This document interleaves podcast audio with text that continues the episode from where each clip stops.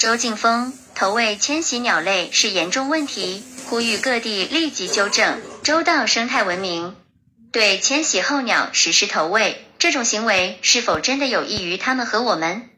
在追求生态文明的同时，我们是否应该重新考虑这种表面上看似善意的举动？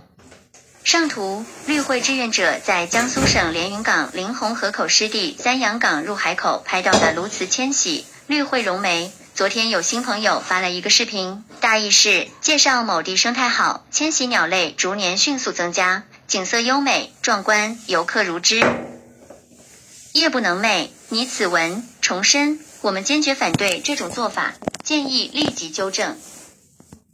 首先，商家、公园、地方政府愿意投喂的背后，往往隐藏着经济利益的驱动。商家通过投喂鸟类可以售卖相关商品，增加盈利；公园则通过投喂吸引游客，获取各种综合收益。而地方政府的谬论则是环境好不好，鸟儿知道。然而，这些看似有利的举措，实际上存在严重问题。北京动物园水禽湖旁边关于不要投喂的宣传标示。提示游客不要投喂湖中鸟类。绿会绒眉首先，鸟儿并不具备判断环境好或坏的能力，它们只关心是否有足够的食物。有的鸟类甚至以腐肉为食，对于它们而言，环境的好坏并非食物来源的主要考量。其次，大规模投喂不仅直接增加了人类与野生动物的接触，还间接提高了人受共染病的风险，例如禽流感。这种危险不仅对动物造成威胁，也对人类构成潜在风险，也可能引发下一次新冠式的疫情。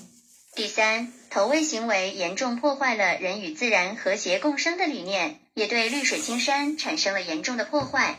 这一问题，笔者在之前的周到生态文明中已有详细阐述，不再赘述。笔者呼吁大家共同关注并纠正这一重大问题。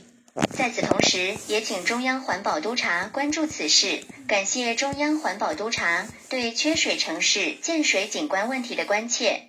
两个问题虽然表面上看似不同，但本质上是完全一样的，都需要我们共同努力来保护环境，维护人与自然的和谐共生。and 本文仅供资讯参考，欢迎转发，请标注来源。文大风省 LYJ 排版绿叶。